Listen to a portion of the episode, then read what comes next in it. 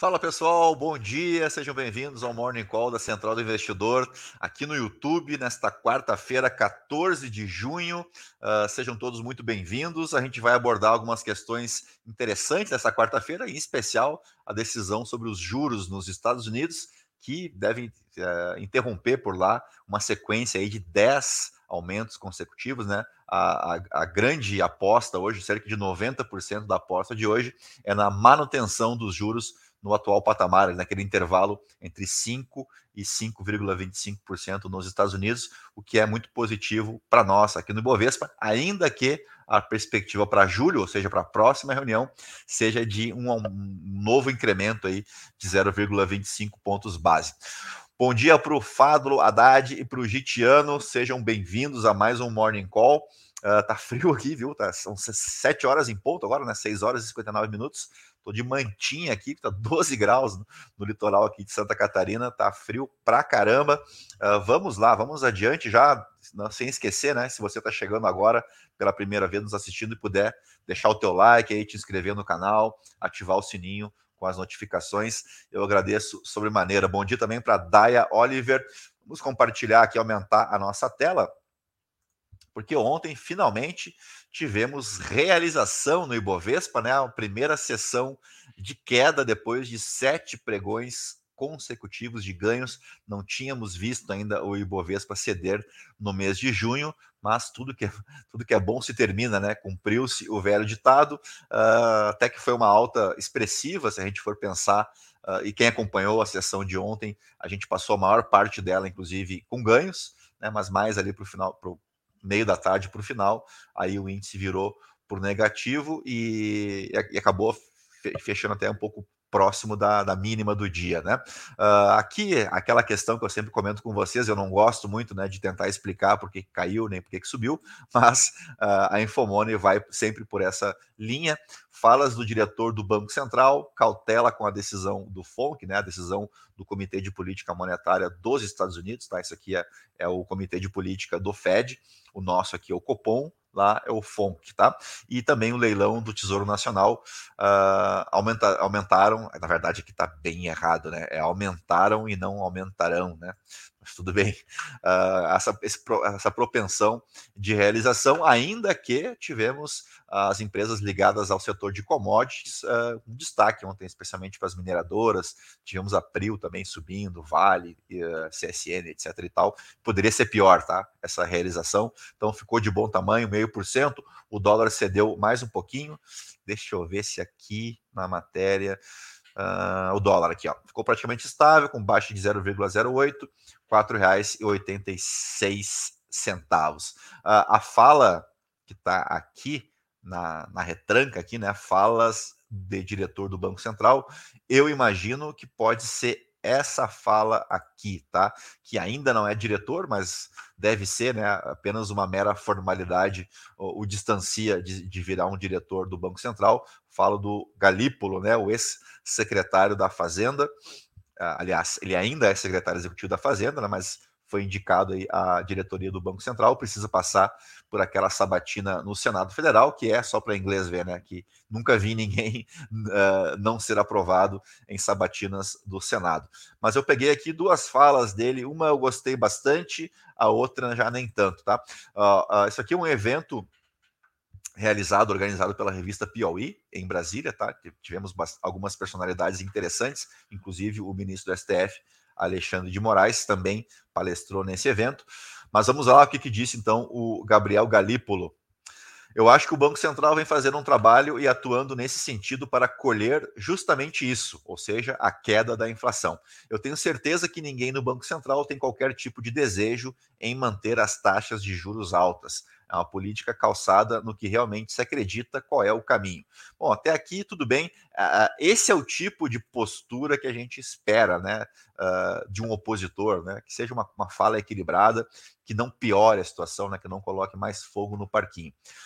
Uh, aí ele se, se absteve um pouco de falar sobre uh, decisões anteriores, porque ele ainda não faz parte, né? Ele diz, ah, é um respeito com a diretoria do Copom e com o Senado, que ainda não me sabatinou. Até aqui tudo bem. Eu não gostei é dessa parte aqui, ó. uh, quando ele foi uh, perguntado sobre a mudança no regime de metas de inflação, né, que é por parte do Conselho Monetário Nacional, a saber, composto pelo presidente do Banco Central, pelo ministro da Fazenda e pela ministra do Planejamento, a Simone Tebet. Né? Então, esses três compõem aí eh, esse Conselho Monetário Nacional. Aí ele disse o seguinte: o ministro Fernando Haddad já foi bastante vocal sobre o que ele pensa sobre o sistema de metas. Eu tenho uma empatia grande com o Fernando sobre várias coisas que ele pensa, por isso que a gente trabalha junto. Mas eu preciso lembrar que eu não estou como economista falando. O que eu penso individualmente não é tão relevante quanto conseguir representar aquilo que for a vontade democrática. Daí eu não achei muito legal, não, uh, porque você é economista, você dorme economista, você acorda economista, né? Eu sou cientista político, então sempre sou cientista político. Não gostei, parece que ele não quis uh, dizer que ele é contrário na mudança desse sistema de metas, uh, mas foi, ele foi político aqui, né? E eu não achei legal, porque acho que ele tem que dar a, a, a opinião dele como economista. Aí falar em vontade democrática soa meio estranho, tá? Uh, bom dia também para o Claudinei. Acho que acordei dentro da geladeira. É, essa é a, é a sensação térmica aqui em Itapema também, tá, Claudinei? Uh, uma boa notícia aqui para o cenário local. É, hoje a gente inverteu um pouco a lógica, né? Começou a falar de cena local, mas a gente já vai destacar também os destaques internacionais, tá? Uh, mas mais uma aqui da Infomoney. Sem problemas de seca no Rio Grande do Sul, que de fato foi bastante forte no ano passado, né, na safra passada, safra agrícola poderia ser ainda maior, diz IBGE. Ou seja, o nosso PIB, que já tinha surpreendido, né, o PIB do primeiro trimestre, poderia ter surpreendido mais ainda. Mas a, a notícia boa é que a safra desse ano, de 2023, deve totalizar aí 305 milhões de toneladas, 16% maior que a de 2022, que já bateu o recorde, né? Então, tem aqui a perspectiva a estiagem no Rio Grande do Sul voltou a reduzir a estimativa para a safra gaúcha de grãos, segundo o levantamento uh, do sistema sistemático de produção agrícola de maio. Uh, praticamente não tivemos problemas climáticos na safra até esse momento, apenas pontuais, com exceção do Rio Grande do Sul, onde teve seca. Uh, não fossem os problemas do Rio Grande do Sul, poderíamos ter uma safra ainda maior. Então, acho que a perspectiva uh, ah, para o agronegócio né, em 2023 segue bastante positiva, e aí isso pode favorecer também a manutenção, pelo menos, ou quem sabe até uma diminuição no preço dos alimentos, então favorece a, a política monetária do Banco Central, que é de trazer a inflação o mais próximo possível para a meta, que hoje está em 3 0,25% aqui para o ano de 2023. A gente lembra que nos Estados Unidos essa meta é de 2% e que lá a inflação no acumulado dos 12 meses está acima de 4%, né, na casa dos 4%, ou seja, uh, precisa percorrer pelo menos a metade do caminho, né? Então lá a situação é um pouco diferente, né? Aqui a gente está muito mais próximo, está com uma inflação aí de 3,9, né? Então a gente está muito mais próximo do centro da meta do que a economia norte-americana. Então, acho que é mais um sinal de que a gente, em breve, e esse em breve pode colocar aí o mês de setembro, mês de agosto, a gente pode ter novidades uh, na taxa Selic, tá? Bueno, vamos lá para a matéria diária da Bloomberg. Ações avançam na contagem regressiva para a decisão do Federal Reserve. Aí vamos direto ao que interessa os investidores globais adotaram os dados de terça-feira, ou seja, o CPI de ontem, né, os dados de inflação nos Estados Unidos, como uma confirmação de que o Comitê Federal de Mercado Aberto, o FONC já mencionado, manterá as taxas na faixa de 5 a 5,25%.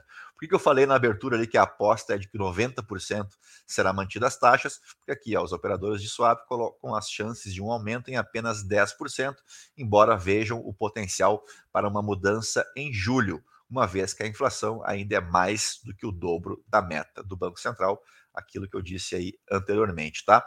Na Ásia a gente tá, continua tendo um cenário muito positivo e aqui tem várias falas, né, de analistas e todos eles muito na, na, na mesma linha de que se espera hoje uma interrupção nessas altas, mas que para a inflação ainda está muito alta, uh, então para julho a gente pode ter mais um incremento aí de 0,25 pontos base. Uma, um indicador sempre interessante né, nesses momentos, que é o, o índice VIX, lá, ou, ou CBOI, né, o, o medidor do medo, o índice do medo, que na verdade é um índice de volatilidade, né, uh, ele caiu abaixo de 15 pontos contra uma média de 23 pontos no ano passado. Então, uh, reafirmando aí novamente um, um novo apetite por ativos de risco. Uh, eu tinha iniciado ali para falar de Ásia, tivemos uh, a continuidade né, uh, do movimento autista e a expectativa lá de que a China mexa também nas suas taxas de juros, reduza as suas taxas de juros de médio prazo e que na sexta-feira o Banco Central japonês mantenha a sua atual taxa de juros por lá. e aqui tem uma fala ó, da Aiza Ogoshi, que é gerente de portfólio uh, da, do JP Morgan Asset na Ásia.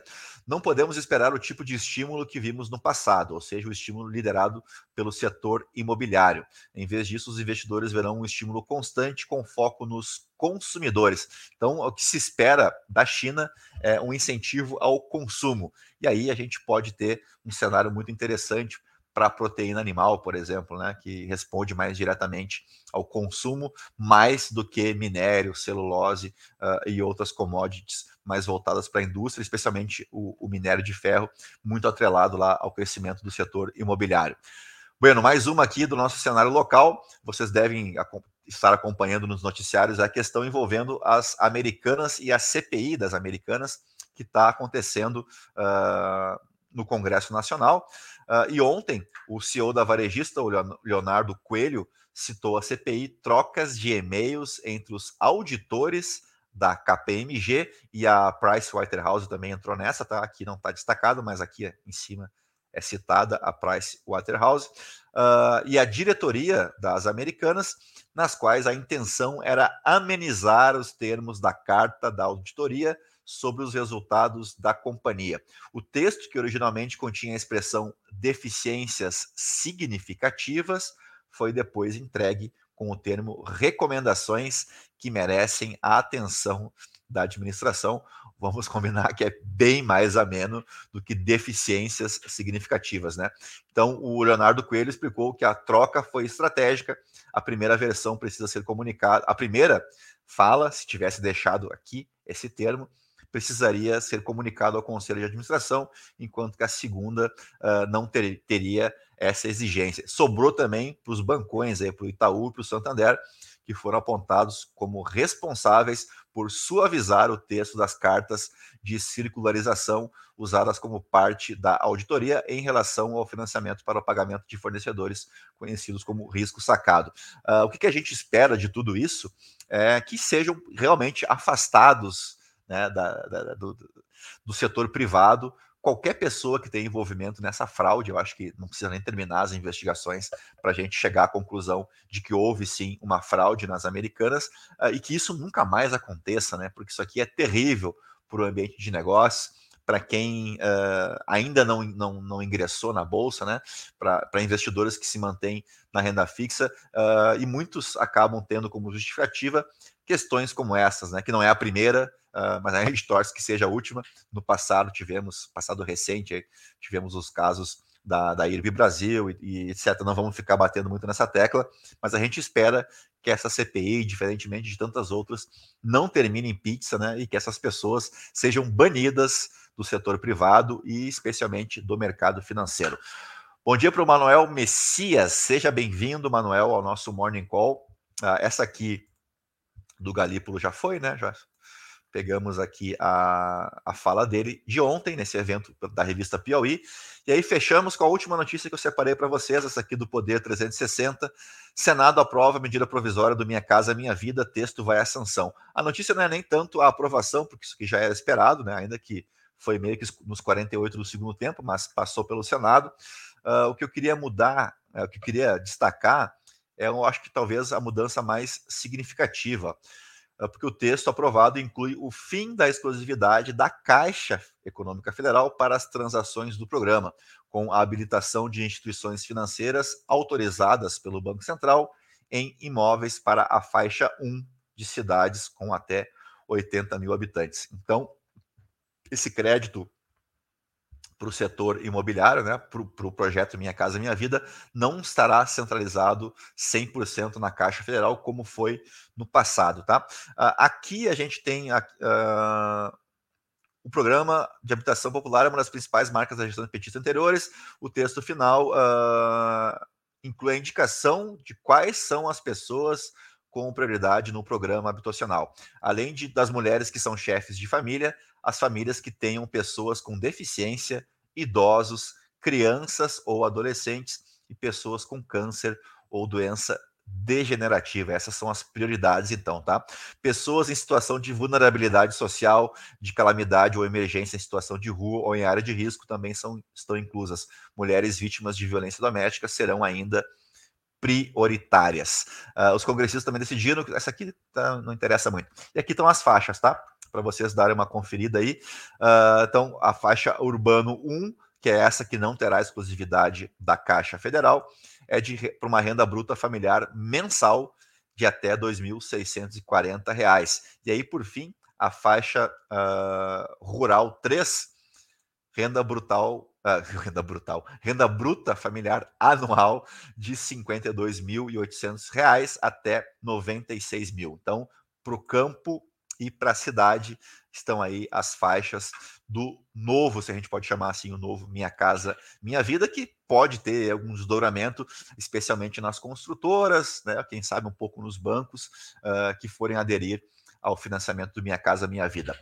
Para a gente fechar, bom dia para o Rodrigo Ferraz Jardim, mais uma vez acompanhando a gente ao vivo, e deixa eu voltar aqui, então, para a gente se despedir, né?